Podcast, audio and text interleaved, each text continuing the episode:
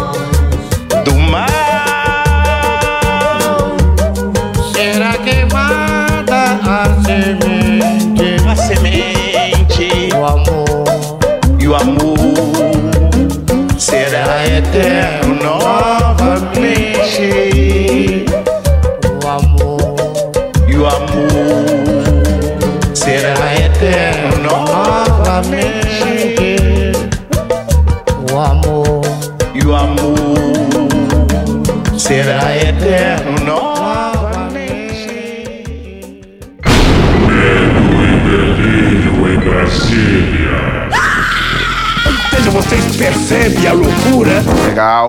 Olá, bem-vindos ao Medo e Delírio em Brasília com as últimas notícias do que restou do Brasil. Bom dia, boa tarde, boa noite. Bom dia, porra. Por enquanto. Eu sou o Cristiano Botafogo. Cristiano, seu lixo. Cristiano, seu lixo. Cristiano, seu lixo. Seu lixo. Seu lixo. Seu lixo. Seu lixo. Lixo. Lixo. E Cristiano. Aquele verme maldito. E o Medo e Delírio em Brasília Aquele podcast. Medo e delírio em Brasília. Medo e delírio, um beijo pra eles, né? Porra, seu medo e delírio em Brasília, pô. Eu não ouço medo e delírio. Ai, eu não conheço. é escrito por Pedro Daltro. Abraço, Dal. Abraço, Dal. Pedro Dalton. E um beijo pro Pedro Daltro. Vive Daltron. Beijo, Daltro. Pedro Daltro. Pedro Daltro. Pedro Dalton. Pedro Dalton. Pedro Daltro. Pedro Daltro. Um beijo pro Pedro Daltro. Esse é o episódio dias 320 a 325. Ah, é? Foda-se. Bora passar pano? Não. Tá, mas bora tentar passar um pouquinho menos de raiva?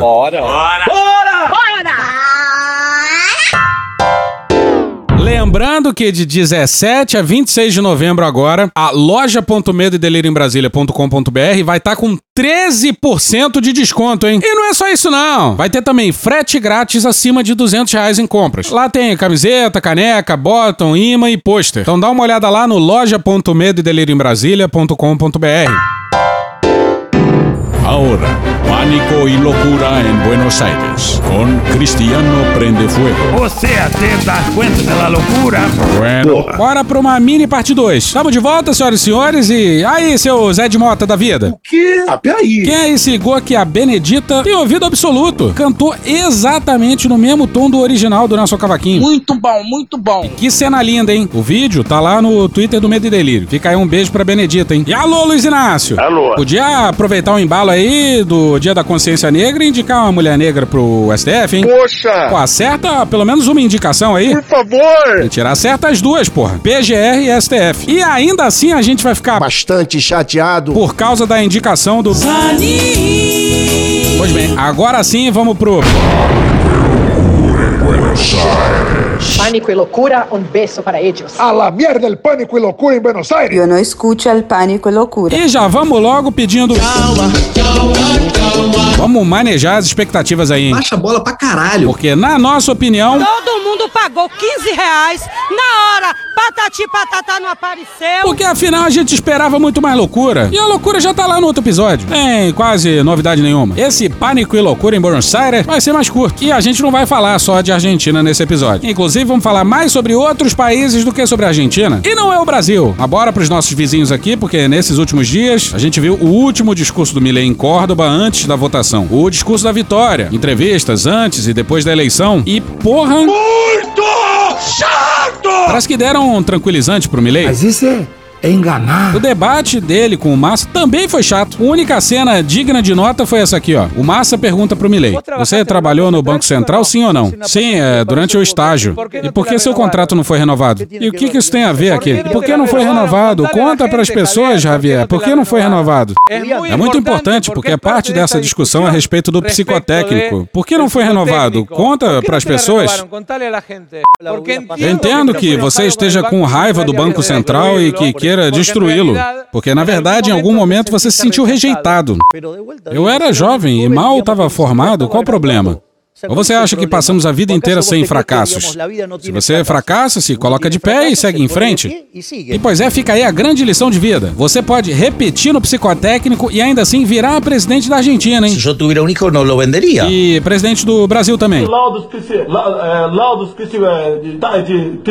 E general do Exército Brasileiro também. O ministro-chefe do Gabinete de Segurança Institucional, o general da reserva Augusto Heleno, afirmou que os índices de desmatamento na Amazônia são manipulados. Abre aspas. Esses índices de desmatamento são manipulados. Se você somar os percentuais que já anunciaram até hoje de desmatamento na Amazônia, a Amazônia já seria um deserto. Pois bem, durante nossa árdua pesquisa, a gente também se deparou com essa pérola lisérgica aqui, ó. Mas aconteceu um ano atrás. Bora pra Nayara Galarraga Gortazar no dia 19 no El País.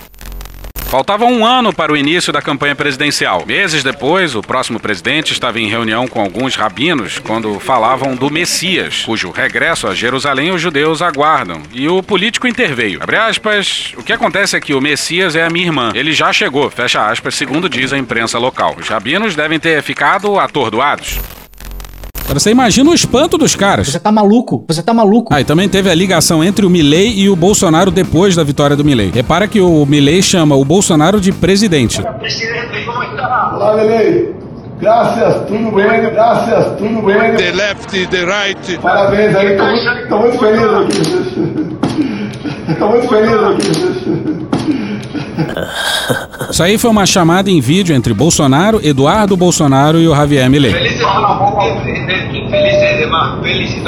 Isso aí não tem como não lembrar a gente do vice-cônsul de Honduras. ¿Conoces Daniel? ¿Sabes dónde está Daniel? No soy la gente de ese tipo. Tudo que for possível fazer por você está à sua disposição. Puxa saco. Tenho certeza que Deus vai te iluminar, vai te proteger e você fará um bom governo para o bem dos nossos países. Estou quase torcendo para a Argentina na próxima terça-feira contra o Brasil.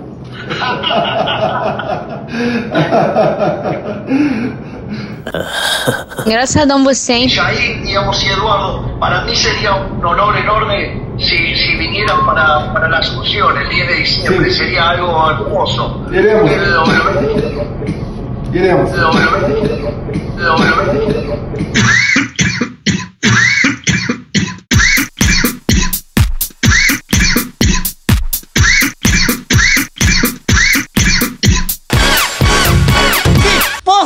Batata? Pois é, o Milley convidou o Bolsonaro e não convidou o Lula. Disse que se o Lula quiser ir, vai ser bem-vindo. Mas porra, principalmente depois de ter xingado o Lula durante a campanha o tempo todo. Alô, Luiz Inácio. Alô. Tá proibido ir na posse, hein? Diplomacia não é só vaselina, não. Peitar os outros, e especialmente com razão, também é diplomacia. E foi só isso mesmo que se destacou aí da eleição do Milley depois da campanha toda. Aí, pô, o que? É a maior decepção, né? Porque afinal o... É pra ser doideira. Hola a todos, yo soy el León. ¡Viva la libertad, carajo! Ponga huevo, huevos liberales. Primera vuelta a la puta que lo parió. Aí a gente ficou pensando, pensando em quem poderia trazer essa lisergia gostosa que tá faltando nesse episódio. Como a gente não encontrou na Argentina. Eu quero já convidar, já voltamos pro Rádio Pingô. Audiência da rádio confere a participação de Rodrigo Constantino. Constantino. Trata-se da Rádio Auriverde de Bauru. Sabe como é que é, né? O Constantino precisava de alguém que passasse os seus vídeos no YouTube. Fala, Consta! Bom dia, turma. É, irmão, bom dia ao caralho, parceiro. Começando a semana, pelo menos, com uma boa notícia. Pra quem valoriza a liberdade, claro. Chato pra caralho. Tem que virar um copo cada vez que ele falar em liberdade, hein?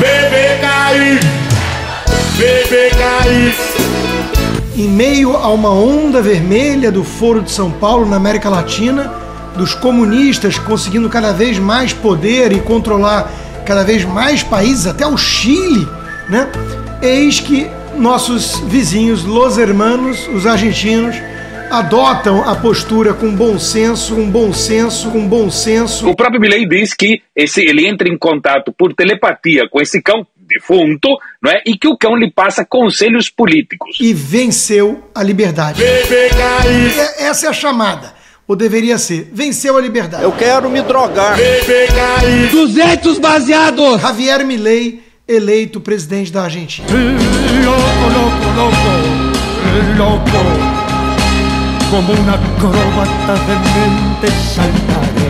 E foi uma surra, senhoras e senhores. 55,69%. 69. Os votos válidos contra 44,3. Mais de 11 pontos de vantagem. E não é que a Argentina enlouqueceu. Quer dizer, enlouqueceu, mas tem muita lógica nessa loucura, hein? Estava disputando com o seu adversário, que era ninguém mais, ninguém menos do que o ministro da Economia responsável pela destruição da economia. Mais ou menos. A destruição da economia não começou com o governo Fernandes, né, porra? Pelo amor de Deus. É uma desgraça de décadas e décadas. Mas mais recentemente começa com o Menem enfiando o consenso de Washington goela abaixo dos argentinos, ali pela virada do século, com a paridade do peso e do dólar. E de lá pra cá é só. Dedo no cu e gritaria, dedo no cu e gritaria. 150% de inflação, 40% de pobreza e o cara com chances, né? O Milley é um alucinado, mas essa escolha pelo Massa aí como candidato também não é razoável, né? É uma ideia tão maluca quanto as ideias anunciadas pelo Milley. Quer dizer, pelo Milley não, né? Pelo cachorro falecido que era leão no Coliseu Romano e trocou a ideia com Deus.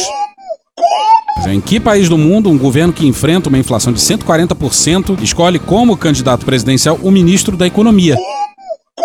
Tinha que ter arrumado um candidato pra descer o pau no Massa e na inflação. O Massa ia ser um saco de pancada. E ainda assim ia ser difícil de ganhar do Milley, hein? E a verdade é que os argentinos estão putos e estão dispostos a arriscar qualquer coisa. Então, que bom que os argentinos não resolveram cometer um suicídio coletivo. Há controvérsias. Presidente, desde que eu experimento para garantir que não está envenenado. Muito bem, Constantino. Né? Venceu o bom senso. Venceu o bom senso. Milley eh, disse para os amigos, muitos amigos, que há dois mil anos ele foi gladiador no Coliseu Romano, não numa arena qualquer, era o Coliseu de Roma, e ali ia se enfrentar com um leão. Esse leão era o espírito do cachorro, do futuro cachorro. Aí apareceu El Único, que é a forma como Milley se refere a Deus, e El Único disse, não se confrontem, vocês se ajudarão no futuro. Em que pese o uso de toda a máquina, em que pese o próprio Lula, presidente do Brasil, entrando pesado na disputa. Imagina só, o Lula mal falou na eleição. Bolsonaro fez coisa muito pior e o Constantino tava lá bonitinho. Você sabe que eu sou ligado ao Trump. Tenho uma boa polícia com o Trump. Espero que ele seja reeleito, espero, né? E deu Milley. Uma merda. Deu Milley para desespero da nossa imprensa vermelha. Que imprensa canalha!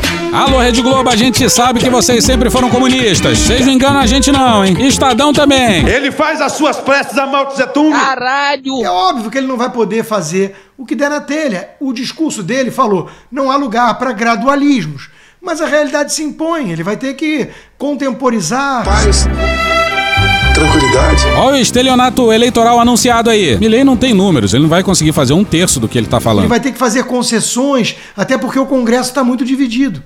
Então, infelizmente, para quem entende a importância de uma guinada abrupta da Argentina em direção à liberdade, do jeito que a imprensa é, cada problema que foi plantado pelos esquerdistas, pelos lulistas, vai ficar na conta, claro, do Milley a partir do ano que vem. Essa gente não tem compromisso algum com a verdade. Primeiro, quem falou em chave é mentira, porque você não vê em lugar nenhum isso. Se vê, por favor, bote no ar. E vale lembrar, né? Milley ganhou com votos em papel, em papel, em papel. E sem um TSE, sem um TSE, Sem um TSE, sem um TSE.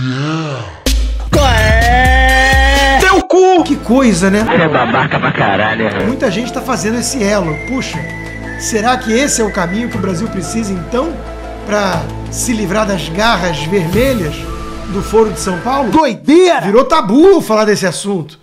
É proibido, tema proibido. A hidroxicloroquina tá proibido. Tá lembrando que nunca foi proibido criticar o sistema eleitoral brasileiro. É isso aí, turma. É o caralho. Um bom começo de semana pra gente. Só vai me dar alegria se eu deixar. Se eu permitir, se eu não quiser ficar alegre, eu não vou ficar. Temos o direito de comemorar a vitória da liberdade. Bebê cair muito O maior apoio que o Milley teve veio do Macri. E não é só isso não, hein?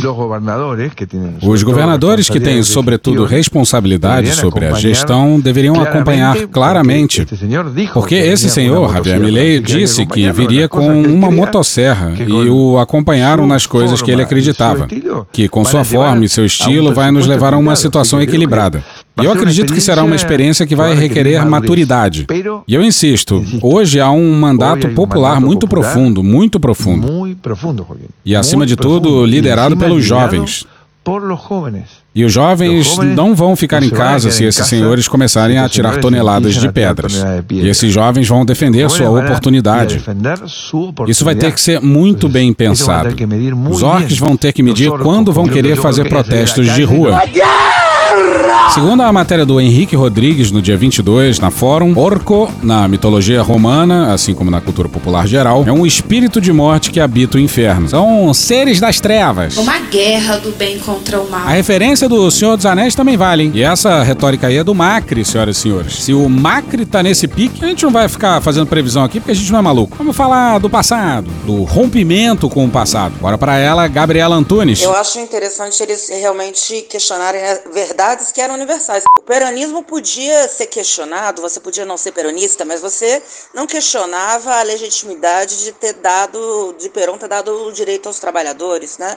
É, é, é Maradona, imagina, Maradona é Deus. Eles chamavam Maradona de mar de droga, né? E aí botavam os gols do Pelé, do Maradona, as conquistas, gols com mão, inalações, beijos na boca de homens, aquelas coisas ridículas aí da extrema direita. Maradona fez um gol de mão, mas ele fez um gol né, de Deus contra a Inglaterra colonial que quer levar as Malvinas, e para eles foi super importante porque né, eles, eles foram à, guerra com a Inglaterra pelas Ilhas Malvinas. Então, a gente está vendo não só um futuro diferente, como também é, é uma, um, revisitarem o passado a, a, a, a romperem historicamente com, com ele. Né? Outro ponto sagrado para os argentinos era nunca questionar as mães de Maio, coisa que o Milley e a vice dele fizeram. E aqui entra em cena o apoio mais importante que o Milley recebeu no segundo turno. Ou seja, você tinha o questionamento do, do, do comportamento do Maradona, mas você não tinha alguém, o Macri, nesse momento está se sentindo tão poderoso que ele disse que a era Maradona terminou. Se terminou a época definitivamente. Claro que nem todo argentino é, aprovava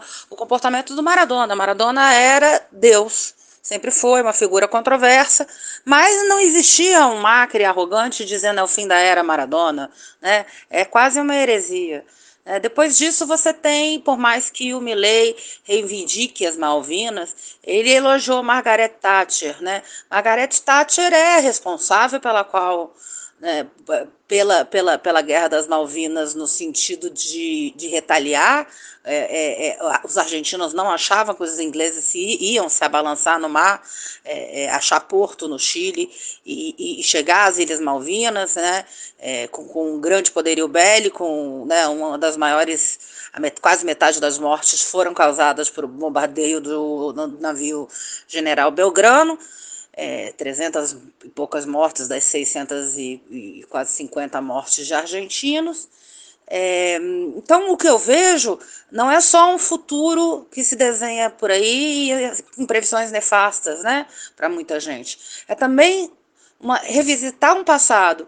Só que o passado na Argentina não é só o passado. O passado é algo no qual os argentinos ainda estão submersos com crenças muito importantes, com pessoas muito importantes, com dogmas muito importantes e ideologias muito importantes. Olha a merda aí, ó.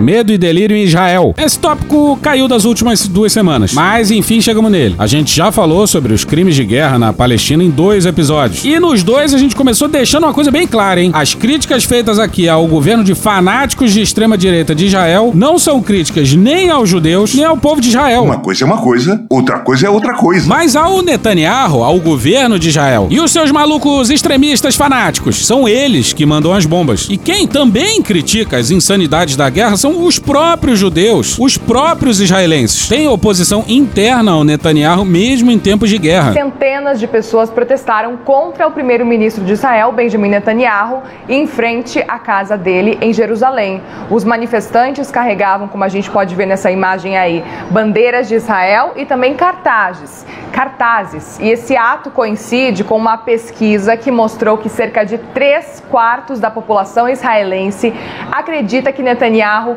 deve renunciar ao cargo. Então aqui não estamos atacando o povo judeu, não estamos atacando o povo de Israel, mas sim nos juntando aos judeus e israelenses que criticam a insanidade da guerra. Porque ataque nenhum do Hamas justifica bombardear com sei lá quantas mil bombas a faixa de terra mais densa do planeta, cuja maioria da população tem até 17 anos. Ataque nenhum, não há o que justifique. E os crimes de guerra de Israel vêm de décadas. Não começaram depois do ataque do Hamas. Mas agora tudo é confessado às escancarras, sem qualquer pudor. A gente já minutou aqui o absoluto espanto até do Wolf Blitzer na CNN com a confissão do porta-voz militar de Israel, dizendo que sim, de fato, Israel bombardeou o maior campo de refugiados de Gaza, conscientemente. But you know that there are a lot of refugees, a lot of innocent civilians, men, women and children in that refugee camp as well, right? O senhor sabia que havia refugiados, civis, inocentes, homens, mulheres e crianças naquele campo de refugiados, certo? This is the tragedy of war. Wolf. Essa é a tragédia da guerra, Wolf. Estamos há dias dizendo para as pessoas irem para o sul. Civis não envolvidos com o Hamas, por favor, vão para o sul. You knew there were civilians there, you knew there were refugees, O senhor sabia que havia civis ali refugiados?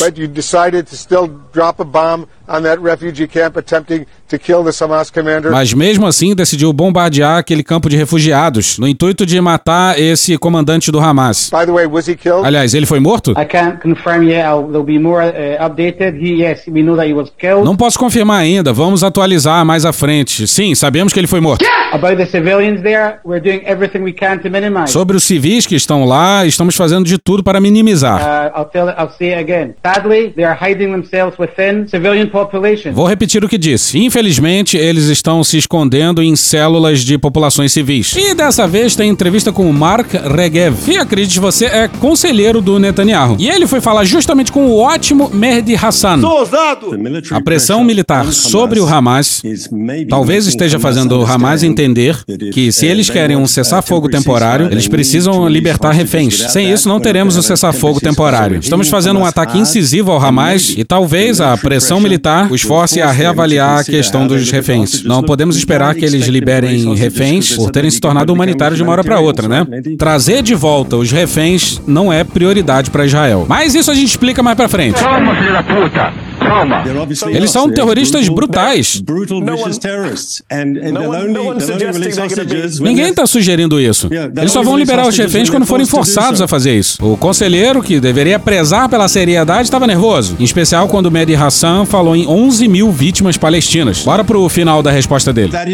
Essa informação é do Hamas. Ok, essa informação aí. A gente volta para ela depois. Temos habitantes de Gaza mortos. O governo americano diz que talvez sejam mais de 11 mil. O número recorde de jornalistas mortos. Número recorde de funcionários da ONU mortos. De acordo com a ONU, apesar disso, o Hamas continua existindo, continua com a capacidade de atirar mísseis em Israel, ainda tá com os reféns, ainda não encontraram a base deles embaixo do hospital Shifa. Os críticos dizem que isso demonstra que a guerra fracassou. O conselheiro do Netanyahu negou, claro. É óbvio que é um fracasso. Só vê a votação da ONU, só vê a resposta global. De fato, nunca morreram tantos jornalistas e funcionários da ONU. Até os americanos que vetaram a resolução pelo cessar-fogo estão desesperados, porque Israel nunca teve um plano do que seria de Gaza no pós-guerra. E o próprio presidente israelense Isaac Herzog confessou. Abre aspas, se recuarmos, quem assumirá o controle? Não podemos deixar um vácuo. Temos de pensar qual será o mecanismo. Há muitas ideias lançadas no ar. Aí tá numa matéria não assinada do Poder 360 intitulada Gaza não pode ter vácuo de poder, diz presidente de Israel. E olha as ideias sendo lançadas no ar. Sabe aquela ideia macabra de mandar 2 milhões de palestinos para o deserto do Sinai? Flashback. Tem uma extensão muito grande, uma quantidade de espaço quase infinita no deserto do Sinai, logo do outro lado de Gaza. A ideia é a seguinte, e não é a primeira vez que isso seria feito. A ideia é eles irem embora para essas áreas abertas, onde nós e a comunidade internacional prepararíamos a infraestrutura. Cidades acampamentos, com comida e água. Pois é, lembra dessa ideia? Essa é uma das ideias ventiladas. E consta, inclusive, de documento oficial do governo de Israel. Mais de 11 mil mortos, dos quais 4 mil crianças.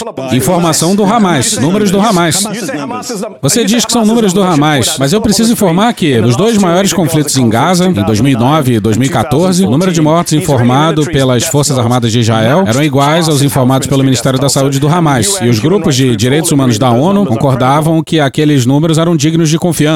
Esses números foram informados pelo Hamas, não houve qualquer verificação independente. A ONU vai referendar esses números assim de graça? E porra, tá no meio da guerra. Além do mais, irrelevante o número exato. O que importa é que, sim, tá morrendo muita gente e muito civil inocente. Isso é fato, isso basta. Em segundo lugar, e mais importante, não se sabe quantos desses são terroristas do Hamas, nem quantos são civis. Agora você imagina a autoestima do rapaz que vai no meio de Hassan, esse rapaz questionador aí, e diz que não dá pra saber se os cadáveres eram de terroristas do Hamas ou não. Vai ver as 4 mil crianças mortas, ou seja lá quantas forem. Sim, teve criança morta de Israel também. Eram terroristas perigosíssimos. O Hamas quer que acreditemos que são todos civis, que são todos crianças. E aqui precisamos dizer uma coisa que não é dito o suficiente. Até o momento estamos destruindo a máquina de guerra do Hamas. E com isso estamos erodindo o seu controle. Mas até o momento eles controlavam a faixa de Gaza. E por causa disso, eles controlam que imagens saem da faixa de Gaza. Você já viu uma imagem sequer do corpo de um terrorista morto do Hamas que lutou em Gaza? Não viu nenhuma. Bom, Israel já invadiu Gaza por terra. Como é que não tem imagem de nenhum terrorista morto? Nessa hora aí, o jornalista dá um sorrisinho. Ele não consegue esconder o desconcerto com o que ele ouviu.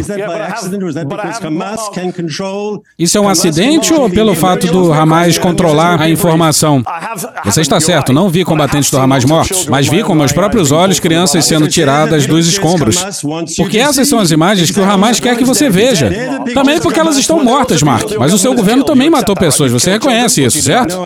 Não, não reconheço. Você não sabe como essas pessoas morreram, essas crianças. O jornalista responde com um oh uau.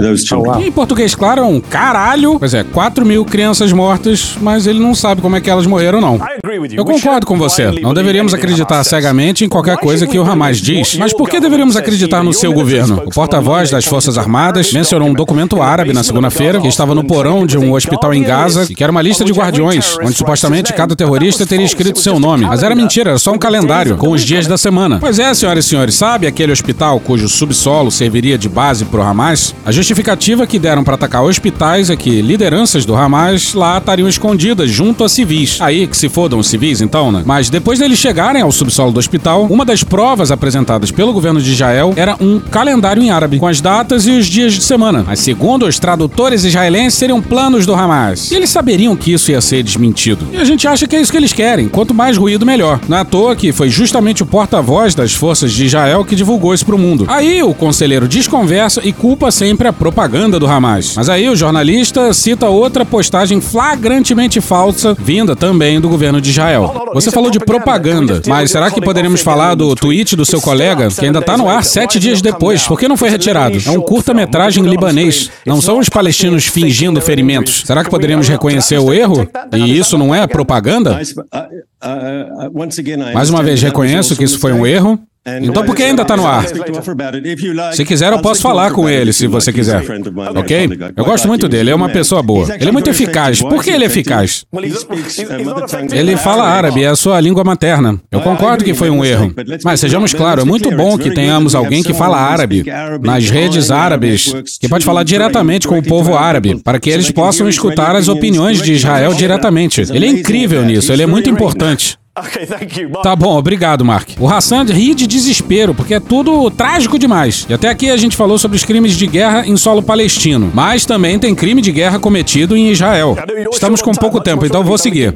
Vamos falar sobre crimes de guerra. Grupos de direitos humanos, além do alto comissário da ONU para Direitos Humanos, acusaram o Hamas de crimes de guerra. Pois é, vamos falar de crimes de guerra em solo israelense, mas não do Hamas, que também, e obviamente, cometeu crimes de guerra em solo israelense, inclusive morte de crianças, estupro de mulheres. É maluco de questionar isso. Não é porque um lado comete crime de guerra que o outro lado pode revidar da mesma maneira, né, o caralho? Até guerra tem regra, porra. Por isso que o conceito de crime de guerra foi criado, o caralho. Caralho! Mas eles também acusaram Israel de cometer crimes de guerra em Gaza também, que vocês colocam na conta do Hamas. Eu tenho uma pergunta simples para você. Se atiradores do Hamas estivessem escondidos numa escola em Tel Aviv ou em um prédio de apartamentos em Haifa, tudo bem se a Força Aérea israelense jogasse bombas nesses prédios, arrasando com eles, matando israelenses inocentes para matar esses atiradores? Você aceitaria isso? Conselheiro desconversa e o Hassan insiste. Você não está respondendo a minha pergunta, nós não temos muito tempo.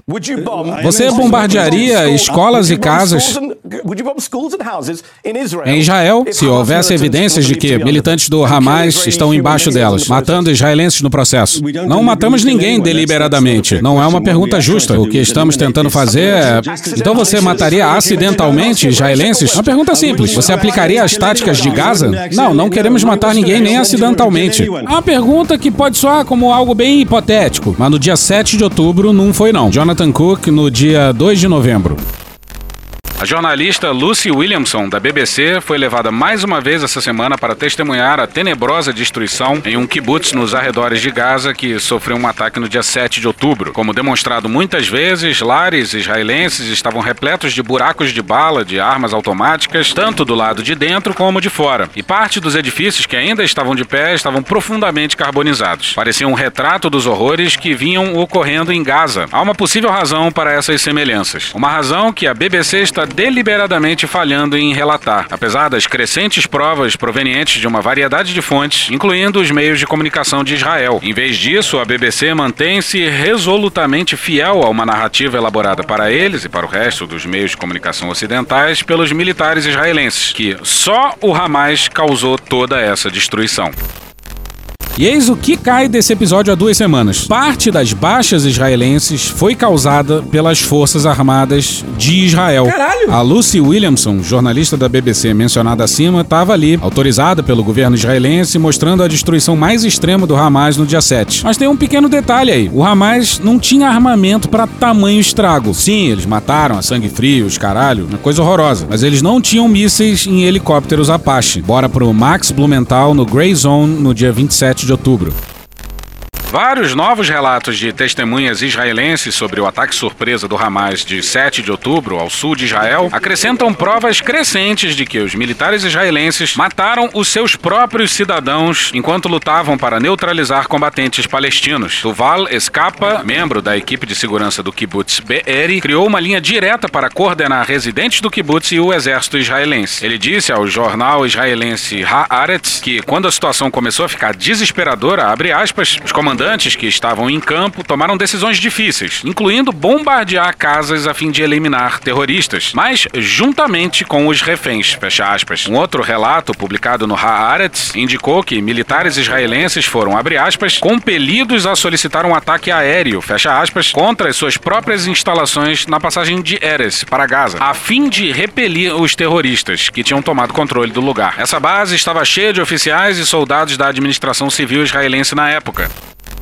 Pois é, eles bombardearam não só casas de civis, mas também uma base militar israelense cheia de soldados. Caralho! Esses relatos indicam que vieram ordens do alto comando militar para atacar casas e outras áreas dentro de Israel, mesmo ao custo de muitas vidas israelenses. Uma mulher israelense chamada Yasmin Porat confirmou em uma entrevista à Rádio Israel que os militares, sem dúvida, mataram vários não combatentes israelenses durante tiroteios com militantes do Hamas em 7 de outubro. Abre aspas, eles eliminaram todos, incluindo os reféns. Fecha aspas, afirmou ela, referindo-se às forças especiais israelenses. Lembrando que os reféns seriam a passagem de volta para Gaza dos caras do Hamas. E durante uma hora, dez terroristas atacaram o bunker. Ouvimos muitos gritos em árabe e foi uma hora muito, muito tensa. Sentimos um medo indescritível. Depois de uma hora, eles conseguiram entrar no bunker e tiraram nós quatro de lá e nos levaram para uma casa próxima onde já havia oito reféns. Nós nos juntamos a esses oito, então éramos cerca de 12 reféns e 40 terroristas que nos vigiavam. Eu estou encurtando a história. Eles machucaram vocês? Eles não nos fizeram mal, nos trataram muito humanamente. Humanamente? Aqui o desconcerto do jornalista começa. E quando ela diz humanamente, é que eles não foram agredidos. Numa entrevista posterior para a CNN, a testemunha israelense diz que foram bem tratados. O que, obviamente, não aconteceu com outros israelenses que se depararam com Hamas, né? Mas depois de duas horas e meia, enfim, no início, não havia ninguém dos serviços de segurança conosco. Fomos nós que chamamos a polícia junto com os sequestradores. O objetivo dos sequestradores era nos levar para Gaza. E, segundo o relato, os integrantes do Hamas queriam voltar em segurança para Gaza. E para isso que os reféns eram fundamentais. Ou pelo menos era o que eles pensavam. Eu vi na grama do kibutz ali, cinco ou seis reféns caídos no chão, do lado de fora, do massacre. Na linha de fogo entre as nossas forças e os terroristas.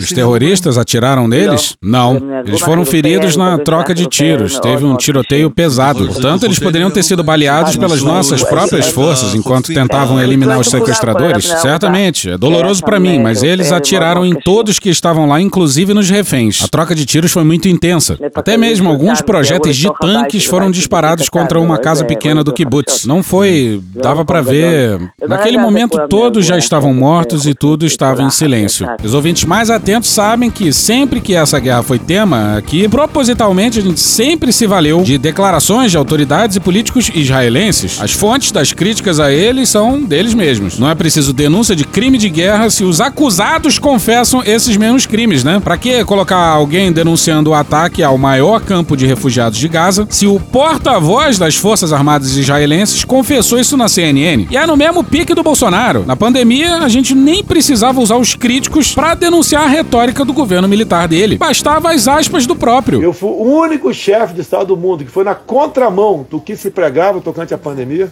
O único. Ou do Pazuelo? O uso da máscara, o afastamento social, as medidas de isolamento. Eu tenho muita dificuldade de encontrar o que deu certo e o que deu errado. E de outros caras por aí? Então a ideia de imunidade de rebanho foi uma ideia lá difundida lá logo no início, dizendo, olha, não se falou em barreira sanitária, testagem em massa, vacina, nada disso. Volta pro Max Blumenthal no Grey Zone. De acordo com Haaretz, as Forças Armadas só foram capazes de restaurar o controle sobre Be'eri depois de confessadamente bombardear as casas dos israelenses que haviam sido feitos prisioneiros. Aspas, o preço foi terrível. Pelo menos 112 residentes de Be'eri foram mortos, fecha aspas, relatou o jornal. Aspas, outros foram sequestrados. Ontem, 11 dias após o massacre, os corpos de uma mãe e de seu filho foram descobertos em uma das casas destruídas. Acredita-se que mais corpos ainda estejam nos escombros. E ao que tudo indica, o Hamas não tinha armamento para isso, hein? Nem helicóptero Apache, nem tanque. Ou seja, não teria como causar esse tipo de dano. Grande parte dos bombardeios em Be'eri foram realizados por soldados em tanques israelenses. Como observou um repórter do jornal I-24, patrocinado pelo Ministério das Relações Exteriores de Israel durante uma visita a Be'eri, abre aspas, casas pequenas e pitorescas foram bombardeadas ou destruídas, fecha aspas, e, abre aspas, gramados bem cuidados foram destruídos por um veículo blindado, talvez um tanque. Helicópteros de ataque Apache também tiveram grande participação na resposta militar israelense em 7 de outubro, fecha aspas. Reparou na insanidade? Primeiro, uma brutal falha da inteligência israelense. E aí, ao que parece, para consertar a cagada, bombardearam cidadãos israelenses com tanques e helicópteros Apache, como se fossem o filme do Rambo. Os pilotos disseram à mídia israelense que avançaram para o campo de batalha sem qualquer inteligência, incapazes de diferenciar entre combatentes do Hamas e não combatentes israelenses, e ainda assim determinados a esvaziar a barriga de suas máquinas de guerra. Abre aspas, encontro-me num dilema sobre em quem atirar, porque há muitos deles, fecha aspas, comentou um piloto Apache. Antes, esse dilema se dava em território palestino. E aí não era tão dilema assim e chovia bomba. Mas agora isso aconteceu em solo israelense. E choveu bomba do mesmo jeito. No entanto, indícios cada vez maiores de que o disparo de fogo amigo foi ordenado pelos comandantes do exército israelense sugerem fortemente que pelo menos algumas das imagens mais chocantes de cadáveres israelenses carbonizados, casas israelenses reduzidas a escombros e veículos queimados apresentados à mídia ocidental eram, na verdade, o resultado do trabalho de tanques e helicópteros que cobriam o território israelense com granadas, tiros de canhão e mísseis Hellfire. Na verdade, parece que em 7 de outubro os militares de Israel se utilizaram das mesmas táticas que empregaram contra civis em Gaza, aumentando o número de mortos dos seus próprios cidadãos com o uso indiscriminado de armas pesadas. Pois é, e segundo Netanyahu, nós somos o povo da luz, eles são o povo das trevas. A luz triunfará sobre as trevas e cumpriremos a profecia de Isaías. Pois é, mas mesmo o povo de luz foi bombardeado pelo governo do Netanyahu. Uma foto que circulou muito mostrava que seriam dois israelenses carbonizados num carro. Mas o carro tem um furo no teto, um furo feito por um míssil vindo de um helicóptero. E o Hamas não tem esse helicóptero. Aparentemente, os helicópteros Apache se concentraram em veículos que voltavam a Gaza do Festival de Música Eletrônica Nova e de kibbutzes próximos, atacando carros que aparentemente sabiam que podiam ter prisioneiros israelenses. Também dispararam contra pessoas desarmadas que saíam dos carros ou caminhavam a pé pelos campos na periferia de Gaza. Numa entrevista ao Mako, um meio de comunicação israelense, um piloto de helicóptero Apache refletiu sobre o tortuoso dilema de disparar contra pessoas e carros que voltavam a Gaza. Ele sabia que muitos desses veículos poderiam conter prisioneiros israelenses, mas ele escolheu abrir fogo de qualquer maneira. Abre aspas, eu escolho alvos como esse, fecha aspas, refletiu o piloto. Abre aspas, onde digo a mim mesmo que a chance de estar atirando aqui também em reféns é baixa, fecha aspas. No entanto, ele admitiu que seu julgamento não foi 100%. Abre aspas, eu entendo que temos que atirar aqui e rapidamente, fecha aspas, disse o comandante da unidade Apache, Tenente Coronel E. Alma em outro relato. Abre aspas, atirar em pessoas no nosso território é algo que nunca pensei que faria, fecha aspas. E o que, que pode explicar essa loucura? Volta pro Jonathan Cook. Israel tem, há muito tempo, uma política de tentar evitar que os soldados israelenses sejam capturados, principalmente por causa do elevado preço que a sociedade israelense insiste em pagar para garantir o regresso dos soldados. Durante décadas, o chamado procedimento de Hannibal dos militares orientou as tropas israelenses a matar outros soldados em vez de permitir que fossem capturados. Pela mesma razão, o Hamas despende muita energia na tentativa de encontrar formas inovadoras de capturar soldados. Os dois lados estão essencialmente essencialmente envolvidos num tango brutal em que cada um entende os movimentos de dança do outro. E isso não vale só para soldado, não, claro, vale para qualquer refém israelense. Mas vamos tentar entender melhor esse protocolo Hannibal aí, com uma gentil contribuição do Caio Almendra. Um grande abraço pro Caio desde já. A história das trocas de reféns envolvendo Israel é tão antiga quanto o país. Em 1948, na Guerra de Independência, assim chamada por Israel, ou na Nakba, a catástrofe, como chamam os árabes, o armistício veio combinado com uma troca de prisioneiros de 885 israelenses por 6.249 prisioneiros de guerra, 80% palestinos. Na crise do Canal de Suez, em 1956, quando Israel, França e Inglaterra conspiraram para invadir a faixa de Gaza e o Egito, derrubar o presidente nacionalista e secular Gamal Abdel Nasser e retomar o recém-estatizado canal de Suez, Israel acabou por liberar 5.500 soldados egípcios por quatro soldados israelenses capturados. Durante a Guerra dos Seis Dias, em 1967, Israel libertou 5.258 soldados e 1.657 civis por 15 soldados e o retorno de dois corpos de soldados mortos. Percebeu a tendência? Na década de 80, entra em jogo tal protocolo Hannibal. Oficiais de Israel dizem que o nome foi sorteado por um computador, mas suspeitam que pode ser uma referência a Aníbal, general de Cartago, que famosamente disse que preferia morrer envenenado a ser capturado pelos exércitos romanos. É preciso ter muito cuidado com o tema, porque Israel proíbe qualquer discussão aberta sobre ele, impondo censura prévia de artigos sobre qualquer confronto envolvendo reféns e até prisão a quem descumprir. O protocolo é secreto e Israel oficialmente nega sua existência. De acordo com a repórter repórter Sara Leibovitch Dar, do jornal israelense Haaretz, o protocolo Hannibal foi criado em 1986, quando dois soldados israelenses foram capturados pelo Hezbollah no sul do Líbano. Ambos morreram sem negociação para a libertação. O major-general Yossi Peled, o coronel Gabi Ashkenazi e o coronel Yaakov Amidror teriam então escrito a primeira versão. De acordo com Haaretz, foram várias. Haaretz, em um jornal israelense, mas continua no Caio. Uma reportagem do Maariv de 2014 revelou uma dessas versões. 1. Um, Durante um sequestro, a principal tarefa é resgatar os soldados dos seus sequestradores, mesmo que isso envolva machucar os soldados. Número 2. Se os sequestradores e os sequestrados forem identificados e os apelos não forem atendidos, deverá ser disparada uma arma de fogo para derrubar os sequestradores ou prendê-los. Número 3. Se o veículo ou os sequestradores não pararem, devem ser alvejados individualmente, intencionalmente, para atingir os sequestradores, mesmo que isso signifique prejudicar os nossos soldados. Em qualquer caso, caso, tudo deve ser feito para parar o veículo e não permitir que ele escape. E olha o que, que aconteceu em 2014. Volta para o Max Blumenthal no Grey Zone no dia 27 de outubro. A última vez em que o uso da diretiva Hannibal foi confirmado foi em 1 de agosto de 2014 em Rafah, em Gaza, quando combatentes do Hamas capturaram o oficial israelense, o tenente Hadar Goldin, levando os militares a lançar mais de 2 mil bombas, mísseis e projéteis na área, matando o soldado junto com mais de 100 civis palestinos. E volta de novo para o Jonathan Cook.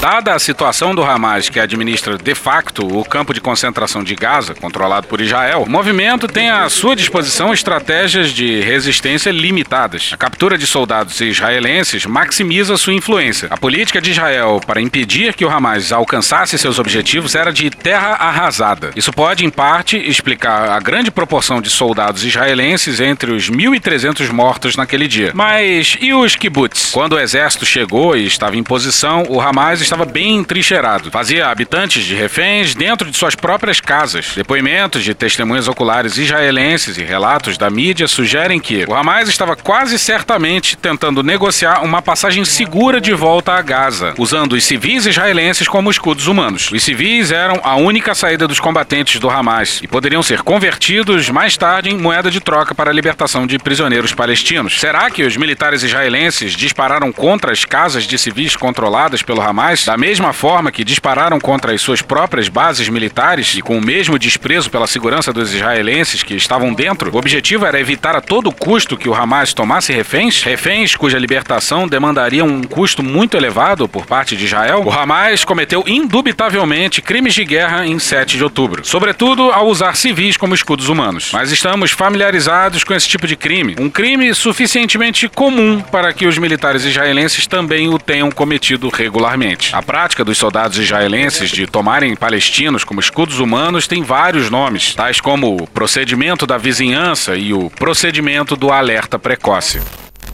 Pois é, outro princípio militar que também é crime de guerra. E nesse caso, os crimes de guerra conduzidos por Israel se deram em território israelense contra civis israelenses. É doideira demais para dar conta. Mas vamos voltar de novo pro Mehdi Hassam, o da entrevista com o conselheiro do Netanyahu. Ele tinha perguntado se seria ok bombardear escolas e hospitais israelenses se se soubesse que integrantes do Hamas estariam ali. O conselheiro enrolou como pôde e eu respondi a sua pergunta, eu respondi a sua pergunta. Você não respondeu o que aconteceu aconteceria, mas tudo bem. Eu não respondi do jeito que você queria que eu respondesse. Esse é o problema, eu não respondi do jeito que você queria que eu respondesse. Nós mandaríamos as forças especiais e neutralizaríamos os terroristas. É o que fizemos no passado, você sabe que fizemos assim. Era só responder sim ou não. Mas ele enrolou. Última pergunta para você. Tem ministros no seu governo? Eu preciso fazer essa pergunta. Amichai Eliyahu. Esse nome aí que ele falou. Que disse que Israel deveria considerar jogar uma bomba nuclear em Gaza, que mataria 2 milhões de pessoas. Ele ainda tá no seu governo.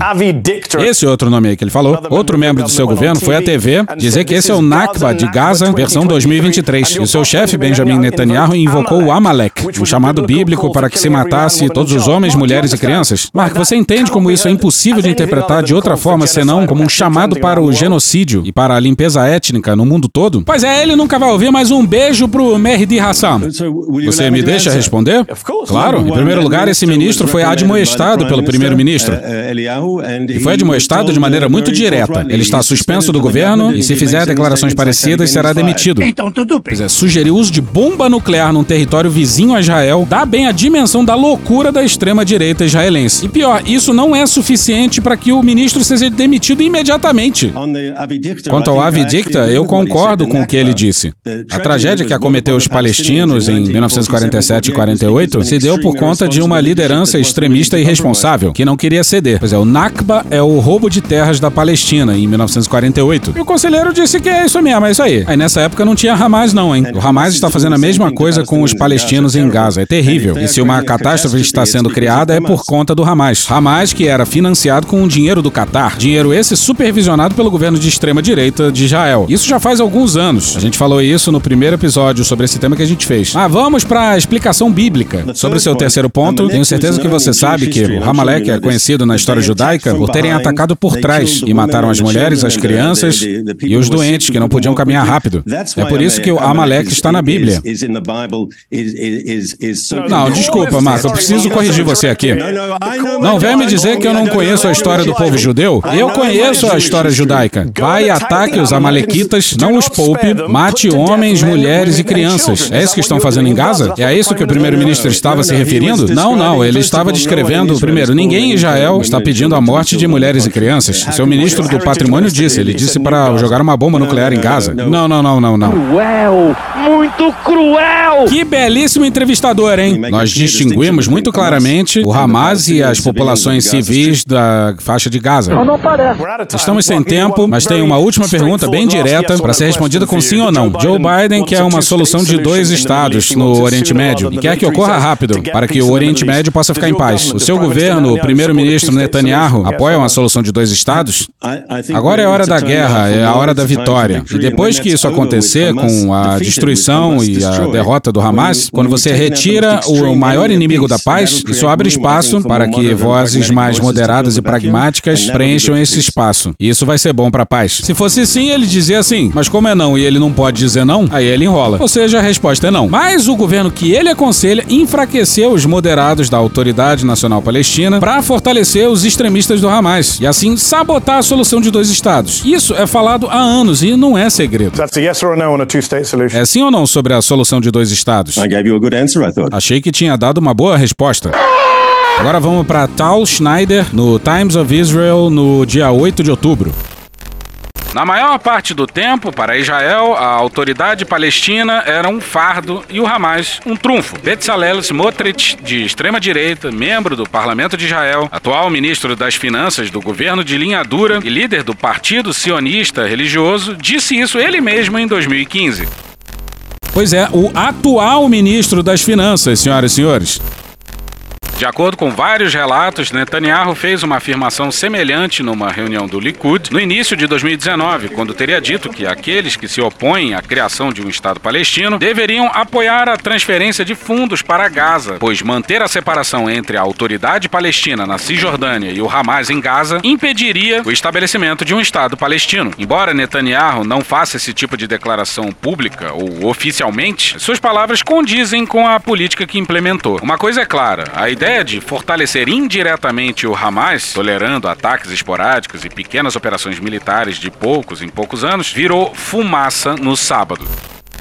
Pois é, a bomba explodiu no colo do governo de extrema direita do Netanyahu. E o Biden tá desesperado com a guerra. Não porque ele tem qualquer empatia pelos palestinos, mas porque isso sepultaria suas chances de reeleição. E aí teve um acordo de troca de 50 reféns israelenses, a maioria crianças, por 150 palestinos presos, crianças e mulheres. E lembrando que boa parte dos 7 mil presos palestinos está preso de maneira ilegal. E o que tem de mulher e criança preso é uma insanidade. Criança refém já é uma brutalidade. Criança presa, e tudo isso mediado pelo Catar, que enviava dinheiro pro Hamas com supervisão de Israel. E acabou esse episódio. Tchau pra vocês. Ó, essa semana e a próxima, eu tô com vários eventos por aí. Primeiro, eu tô indo pra Paraty. Foda-se. Alô, pessoal de Paraty da Flip. Alô. No dia 24 vai ter uma mesa na Casa Sete Selos, às 11 horas da manhã. Vamos estar lá eu, a Biló e o Pedro Inoue, num evento organizado pela revista Gama. Dá uma procurada e chega lá. Vai ter livro à venda, hein? Aí depois a gente volta pra São Paulo no domingo. Alô, galera de São Paulo. Eu e a Biló, a gente vai estar lá no Instituto Moreira Salles, da Avenida Paulista, às 3 horas da tarde, numa mesa sobre o livro. A gente vai assinar livro e livros estarão à venda lá também. Aí você achou, pô, chega, cara, de viagem. Segura essa afliceta. Segura porra nenhuma. No dia 27, a gente vai pra Recife. Alô, galera de Recife. Vai ter o lançamento do livro aí, hein? 5 e meia da tarde na livraria Jaqueira do Recife Antigo. Com assinatura também. Aí depois o que? A gente vai pra Natal. Alô, galera de Natal. Dia 29, às 6 horas da tarde, a gente vai lançar o livro em Natal, no Auditório das Ciências Sociais da UFRN.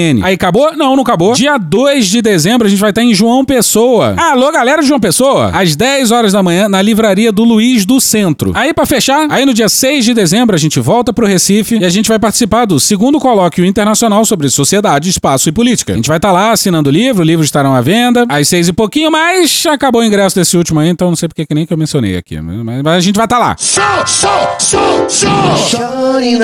E hoje a gente fica por aqui. Esse episódio era pra ter sido publicado ontem. Estamos publicando só hoje, atrasado. Tô gravando aqui de Paraty, no Rio de Janeiro. Depois de horas sem luz na cidade, eu não aguento mais. Tô obrigado a todas as fontes. Vocês sabem quem são. Grande abraço desse seu coraçãozinho de ouro. Não se esqueça da promoção, hein? Até dia 26 tá lá rolando promoção no loja.medeliriembrasilha.com.br. E domingo, dia 26 agora, no Instituto Moreira Salles, da Avenida Paulista, em São Paulo, vai ter uma mesa com a Gabriela Biló e depois eu vou assinar livro com ela lá, às 3 horas da tarde. Quem puder, dá um chego lá. E alô, pessoal de Recife, Natal e João Pessoa. Vai ter data de lançamento do livro aí, hein? Fiquem atentos e um beijo do coraçãozinho de ouro de vocês. Thank you! Se quiser e puder, pinga um lá pra gente no PicPay ou no apoia.se barra medo e delírio. Porra, doação ao caralho, porra. Não tem nem dinheiro pra me comprar um jogo de videogame, morou, cara? Assina o nosso feed no seu agregador de podcast favorito e dá uma olhada nas nossas redes sociais. E também no loja.medoedelirioembrasilha.com.br. Eu sou o Cristiano Botafogo, o Medo e Delírio em Brasília é escrito por Pedro Daltro e um grande abraço. Bora passar pano? Não. Mas bora passar menos raiva? Bora. Me permite uma parte? Não lhe dou a parte. E eu não dou a parte pra esse sujeito aí, não. Olha o passarinho cantando, que coisa bonita. O Congresso, esse ano de 2023, não votou absolutamente nada. Olha a merda aí, ó. De relevante. Absolutamente nada de relevante foi discutido. Que merda. Basicamente porque um grupo que se concentra no seu núcleo, que se chama Arthur Lira, Arthur Lira é chato. decide o que vai ser votado ou não. Petulante. E o representante do governo no Congresso, José Guimarães, junto com a SRI, do Alexandre Padilha e a Casa Civil, do Rui, vão lá pedir bênção e falar: a gente dá isso, isso e aquilo. Só pensa naquilo. Lá ele. Se vocês aprovarem tal coisa. E ainda assim eles têm dificuldade de entregar. Então por isso que de vez em quando o governo sofre umas derrotas para aprender com quem eles estão lidando. Mas basicamente é isso. Não existe nenhuma discussão. Dos 513 deputados, 500 são apertadores de botões, 8 decidem e dois estão foragidos ou presos ou respondendo processo igual o delegado da Cunha por ter agredido a ex-mulher. O Congresso é uma ficção.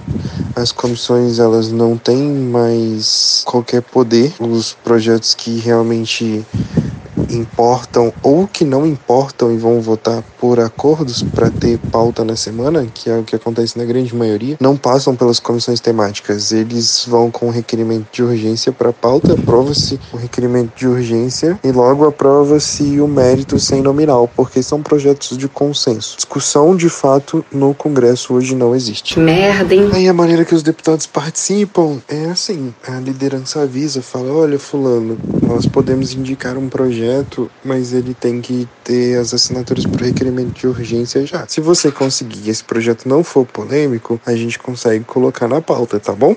Não existe nenhuma articulação, não existe qualquer demonstração de que seja um governo presidencial de fato. Na real, é um parlamentarismo às ocultas, um parlamentarismo da Chupi. Vocês lembram que a gente já apontou aqui uma briga entre o Lira e o Pacheco pela volta das comissões mistas, né? O Lira aproveitou a pandemia e nunca mais voltou com as comissões, concentrando ainda mais poder. E aí o Pacheco bateu de frente com ele. Então, essa briga foi pelas comissões mistas que analisam medidas provisórias. É, durante a pandemia mudou-se o rito, né, para acelerar, então excluiu essas comissões. E aí, todas as MPs começou a tramitação pela Câmara, sendo que regimentalmente começa uma na Câmara, uma no Senado, uma na Câmara, uma no Senado. Só que o Lira sempre defendeu que isso tirava o poder da Câmara, porque proporcionalmente tem mais senadores nas comissões, eles teoricamente brilham mais. Mas a gente sabe que o Senado é bem apagadinho, né? E aí ele queria continuar o rito de tramitação da pandemia, que suspendeu as comissões e ia direto para plenário, se analisava em plenário, sempre começando pela Câmara. E o Pacheco falou: não, peraí, você tá tirando qualquer que seja o poder do Senado, tá errado. E o Lira falou: então coloca mais deputado que a gente volta às comissões. E o Senado foi, determinou a volta da tramitação normal, mas a Câmara ficou numa vibe: não, não, não vai não. E foi por isso a queda de braço, não relacionado às comissões permanentes da casa, não, mas de analisar as medidas provisórias. Que beleza. Acabou? Não. Um menino branco que nasci na classe média alta do Rio de Janeiro. A minha casa tinha cinco empregados. Todos eram negros. Eu nunca tive um empregado branco. Então, quando você me pergunta se tem uma tensão racial no Brasil, no mínimo tem essa que eu estou descrevendo, né? Eu acho mesmo que nós estamos vivendo ainda a escravidão. Que a escravidão teve um final burocrático e que esse final burocrático criou na, na, na sensação da nação uma ilusão de que as questões produzidas pela escravidão estão resolvidas, estão terminadas. O pior para o Brasil é fingirmos que esse assunto não existe, fingirmos que está tudo bem, fingirmos que os bandidos que são presos não são a maioria ou pretos ou mulatos ou mulatos claros, fingir que isso não é assim, aí você anda dois degraus na escada social e a cor começa a ficar branca. Fingir que isso não é assim, essa hipocrisia, acho péssimo. Acabou? Não. Teve uma que quando o médico falou que o filho era autista, ele falou para ela: esse menino é uma cruz que você vai carregar o resto da sua vida. E teve uma que quando o médico deu o diagnóstico do filho de síndrome de Down, ele tinha acabado de nascer, ela nem tinha visto o bebê, ele falou: "Ó, oh, mãe, seu neném é mongol". Falou desse jeito. É o castigo da mulher, Sim, né? existem médicos assim, existem médicos assim, e a gente precisa falar sobre isso. Acabou? Não. Essa invocação de que são obras caras sempre são as razões dos tecnocratas. Eu não encontro um tecnocrata, principalmente esses que fazendários, que não achem cara a educação. Sempre não têm dinheiro ou recusam favorecer verbas para melhorar os vencimentos professores. Sempre estão regateando em relação à educação. Mas no meu conceito, cara mesmo é ignorância. Esta é cara mesmo. Olha o que custa para esse país a ignorância, não é brincadeira. Acabou? Não. O ministro do Supremo Tribunal Federal, André Mendonça, rejeitou uma ação contra Jair Bolsonaro e os filhos, Flávio e Eduardo Bolsonaro, que pedia a investigação da compra de imóveis com dinheiro vivo. Mas qual o problema comprar com dinheiro vivo algum imóvel? Qual o problema? A decisão monocrática, monocrática, monocrática considera que a petição do deputado federal Reginaldo Lopes, do PT de Minas Gerais, não apresentou provas minimamente aceitáveis. A ação foi protocolada com base em uma reportagem do UOL que mostra que pelo menos 25 imóveis do clã Bolsonaro foram objeto de investigação do Ministério Público do Rio e do Distrito Federal. Mendonça disse que a apuração é sensacionalista e um conjunto de ilações.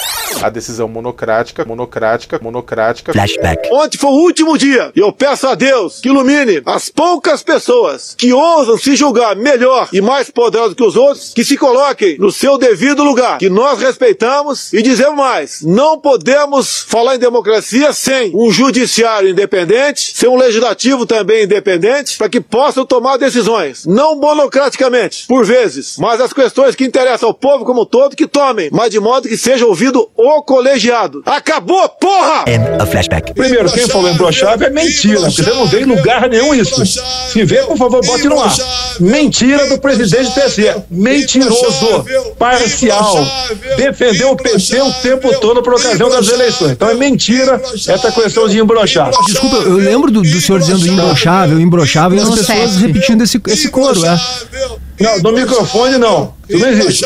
No microfone pegando couro imbrochável, não. Ali na, na, no carro de som, longe, que tinha acabado o desfile, num, num, num, carro de som, um cara gritou embrochado embaixo, eu falei para ele embrochar, repetindo embrochado, sem usar o microfone. Imbrochável, imbrochável, imbrochável, Imbrochável!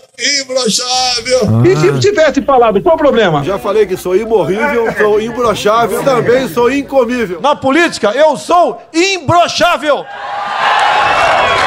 Não é só na política, não. Porque eu tenho uma filha de 9 anos de idade que foi feita sem aditivo. Mas desculpa, né? Além de imbrochável, são outras coisas também. É a cor, a cor do Cialis. Outra coisa, ele não tem culpa que o 7 de setembro cai naqueles 45 dias que antecedem é, o primeiro turno das eleições. O que, que houve em Brasília? O desfile normal, acabou o desfile, entreguei a faixa, né? E foi pro outro lado, mais ou menos 200 metros de distância. 200 metros de distância. 200 metros de distância. 200 metros de distância. Eu ocupei o carro de som e falei com a população. Meu pau em sua mão. Pô. Flashback. Sabemos que temos pela frente uma luta do bem contra o mal. O mal que perdurou por 14 anos em nosso país, que quase quebrou a nossa pátria e que agora deseja voltar à cena do crime. A vontade do povo se fará presente no próximo dia 2 de outubro. Vamos todos votar. Caralho! Vamos convencer aqueles que pensam diferente de nós. Vamos convencê-lo do que é melhor para o nosso Brasil. Podemos fazer várias comparações, até entre as primeiras damas, Caralho. com uma reeleição. Nós traremos para dentro dessas quatro linhas todos aqueles que ousam ficar fora dela. Isso é ameaça de golpe. Tenho certeza que juntos, em outubro, daremos mais um grande passo. Muito obrigado mais uma vez e até a vitória. A flashback. É, não tem nada casado, nada junto. É mentira. Caralho! 200 metros de distância. 200 metros de distância. 200 metros de distância. 200 metros de distância. É, não tem nada casado, nada junto. É mentira. Teu cu! Acabou? Não. O presidente da Argentina eleito está indo aos Estados Unidos não visitar o presidente dos Estados Unidos, mas vai visitar essencialmente o derrotado na última eleição. Ele está indo visitar não o Biden, ele está indo prestar tributo e reverência ao Trump. Você ter um presidente que, ao assumir, tem uma relação muito difícil com seus dois principais parceiros, que somos nós e a China. É complicado. Na América Latina, o tom das mensagens foi de respeito à decisão dos eleitores, tanto de governos de esquerda, como o do mexicano López Obrador e o do chileno Gabriel Boric, quanto lideranças de centro-direita, como o presidente do Uruguai e parceiro no Mercosul, Luiz Lacalle Pou. A ideia de que você ponha no mesmo saco todos os socialismos, como se todos eles fossem pré-comunistas ou comunistas, é uma coisa temerária com os escandinavos, com outros. Ah, você escolher uma viagem para o exterior e apenas Washington e Israel também não parece sábio, não parece prudente. A Argentina tem governos muito ruins há muito tempo, mas tem uma sociedade civil culta e organizada. Tem uma estrutura de Estado que torna a coisa muito difícil para presidentes que não são peronistas, que ainda por cima chegam sem entender como a máquina do Estado funciona. Nada vai ser fácil para Milley e, com franqueza, o cheiro nu e cru é de que ele é um Jânio Quadros. Corre o perigo de fracassar e fracassar muito rápido. Nem todo populista inconsequente tenta, tenta derrubar a democracia, sabe? Alguns, alguns são só incompetentes. Acabou? Não. Acabou sim. Acabou? Acabou. Acabou. Porra, acabou! Beijinho, sigamos com muito amor e poesia. Ouve a voz do seu períneo. A boca é um ânus da face. Varanda do pum. Lexotan não se toma na veia. Essa porra é maconha? Quando você é jovem, qualquer pessoa que tem um baseado vira seu amigo. O Bolsonaro sendo atropelado. Tô de acordo. Fazer as pessoas passarem fome. É isso. Cenoura, cenoura. Mais ou menos isso. Que porra é essa aqui? É maconha essa porra? Quem fuma 200 baseados? Muita gente. Muita, mas muita gente. Conversa de bêbado. Nem todo artista é maconheiro, mas todo maconheiro é um artista. Algum delírio. Presunto Parma, vamos lembrar, não é qualquer presunto. Não é proibido no Brasil transar. Nem todo mundo reage bem a um eletrochoque, né? Antigamente as pessoas ainda coçavam a virilha, hoje nem isso coça mais. Pegue sua Toyota, empurre dentro do seu cu. Um opalão, um chevette, um gol bolinha. Vai deixar eles mijarem em cima de você? Lixo. Arrombado. Vai entrar o grosso. O grosso chegou! Ai, que dor no meu pau. Eu sou um especialista em pau. É a piroca. Ela é bastante extensa. Veja a gramatura. Você não sabe como eu ficava feliz quando eu vi um trabalhador mostrar uma pica. Também entra, também entra. Cadê os machos? Eles têm um pênis. Pistolão bonito, né? Há controvérsias. Contém ovos. Não esqueça de lavar os testículos, a virilha e o ânus. 95% da população mundial faz errado a limpeza do ânus. Anos. Os galináceos têm pênis. Tem graça esse final? Não, né? Desculpa. Desculpe. Desculpe. Desculpe. Desculpa. Desculpe. Desculpe.